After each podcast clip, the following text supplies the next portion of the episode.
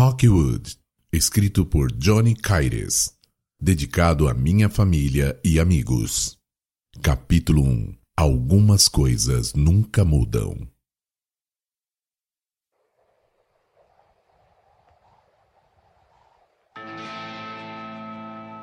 A sorte nunca fora uma aliada de John. Daria para ver em seu rosto se este não estivesse com a cabeça para baixo. Talvez, naquele momento, seu único e verdadeiro amigo fosse seu cavalo Wind. Rápido como o vento, um dos cavalos mais velozes do Velho Oeste. Lindo de se ver. Branco como os vestidos de noiva das senhoras ricas do povo nobre do condado de Suleiman. Cavalgando, lento só esta vez. A passos curtos, sobre um fim de tarde que se via ao longe, se escondendo por detrás das montanhas longínquas. As passadas do cavalo deixavam um rastro no caminho desértico, e a pelugem de Wind se banhava avermelhado pelo sangue que caía sobre ele. Era de John, cambaleando sobre o cavalo, mais morto do que vivo. Morto. Era como John desejava estar mas no fundo havia um desejo de vingança que lhe manteve vivo. Os olhos de sua mulher e filha, marejados de lágrimas, caindo sobre seus rostos ao serem mortas em sua frente, não saía de sua cabeça. Isso lhe assombrou a noite toda. Era manhã.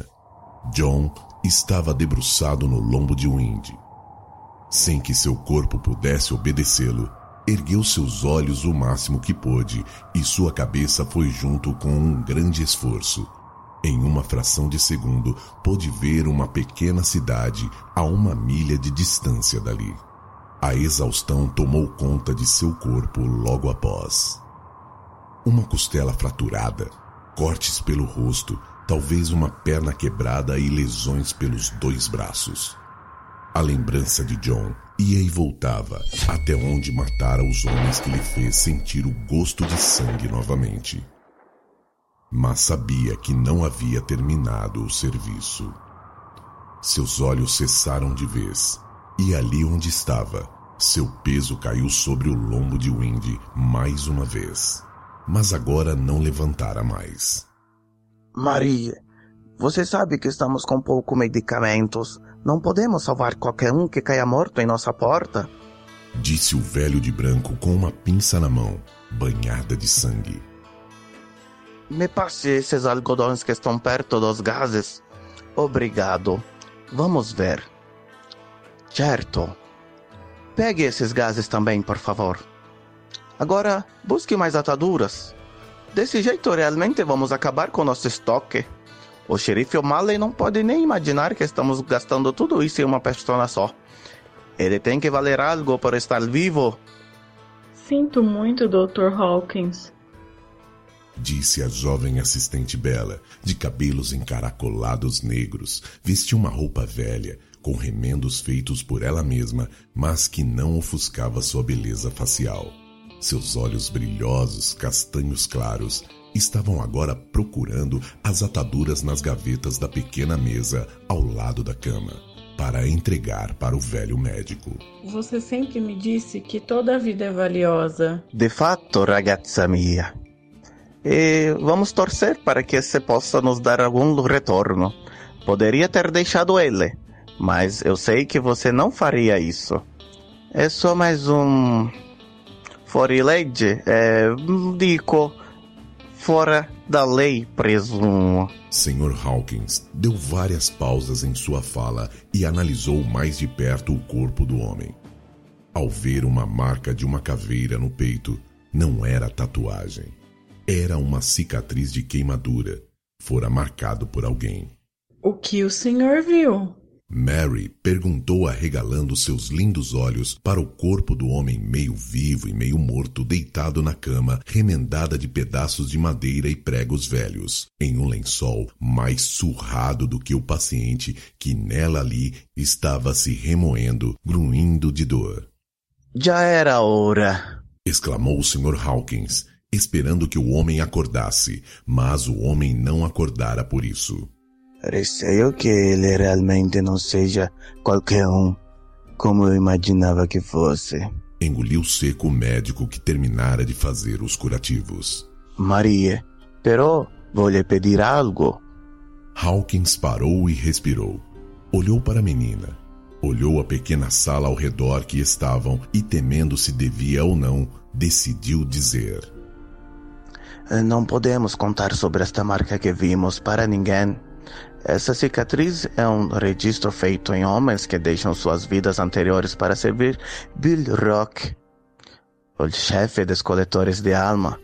Eles perdem seus sobrenomes e não podem procriar uma família. São os piores que existem quando o assunto é matar. Nenhum homem sem nome já sobreviveu.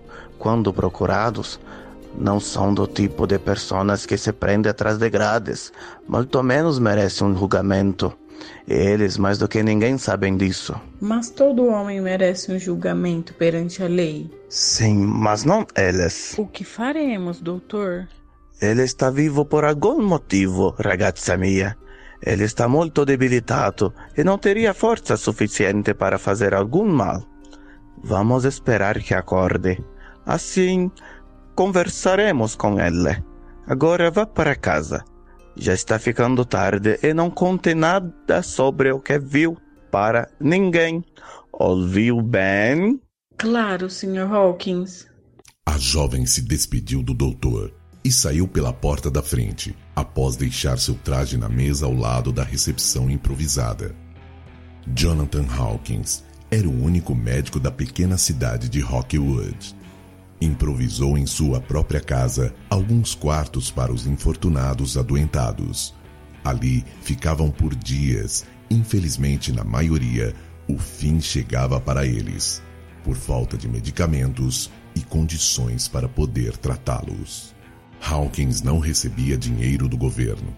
Apenas aqueles que se sentiam agradecidos e homens honestos que o pagava de alguma forma com algumas moedas ou algum mantimento, para que pudesse ajudá-lo em sua enfermaria, ou até mesmo alimento para que o doutor pudesse aguentar dias afinco tentando salvar as pessoas.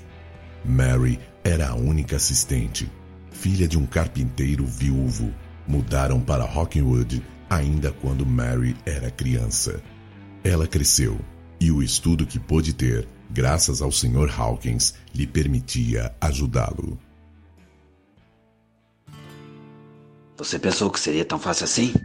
Sair da família para poder criar outra e nos abandonar, John? Disse o homem alto e magricelo, com costelas enormes e um bigode cheio. Sua impaciência era clara e pertinente. Sua mão dedilhava levemente o cabo de suas duas Magnum 44. Como é, John? Café da manhã na cama e depois um sexo selvagem. Eu sinto muito. Terei que cortá-lo na frente de sua esposa e filha. Faça o que quiser comigo, mas nem pense em tocar elas. Disse John encarando o magricelo. Curioso você me pedir isso, não é? Mas dessa vez eu é quem dou as ordens aqui. Eu sou o novo chefe. O rosto magro se aproximou de John para encará-lo também tirou uma de suas Magnum e começou a fazer acrobacias em volta do corpo por alguns segundos e recolocou-a no coldre. Mas dois homens, seus capangas ao fundo se entreolharam com um tímido sorriso debochado por debaixo da sombra que o chapéu que usavam fazia, ao ouvirem o magricelo se intitular chefe. Acho que você se descuidou um pouco, John. Sinceramente, Nesses anos todos você deve ter perdido um pouco jeito.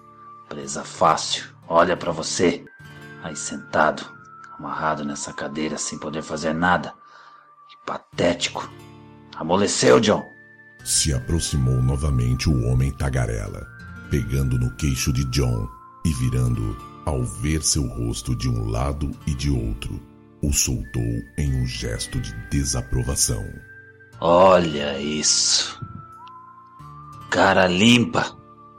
Decepcionante. Eu te venerava, sabia? Aprendi muito com você. Sorriu levemente e se pôs a andar ao redor de John. A mulher e filha de John estavam chorando, mas o choro pouco podia se ouvir do lado de fora e um capuz preto tampava o rosto delas. Esperando uma resposta de John, que estava à sua frente e nada dizia, o homem impaciente disse: Posso me sentar? Claro, né? Tantos anos e eu já tinha me esquecido. John fala pouco. Algumas coisas nunca mudam, na é verdade. O magro homem sentou-se de frente para John e sua perna não parava de balançar. Quer saber? Vamos acabar logo com isso. Lembrei que tenho que despenar um pato para o almoço de amanhã. John viu o homem se levantar indo em direção à sua filha e esposa. Não dê mais nenhum passo, O'Brien, seu desgraçado! Gritou John com raiva, quase pulando da cadeira ao se esbravejar. Imediatamente, o Brian virou e atirou em John.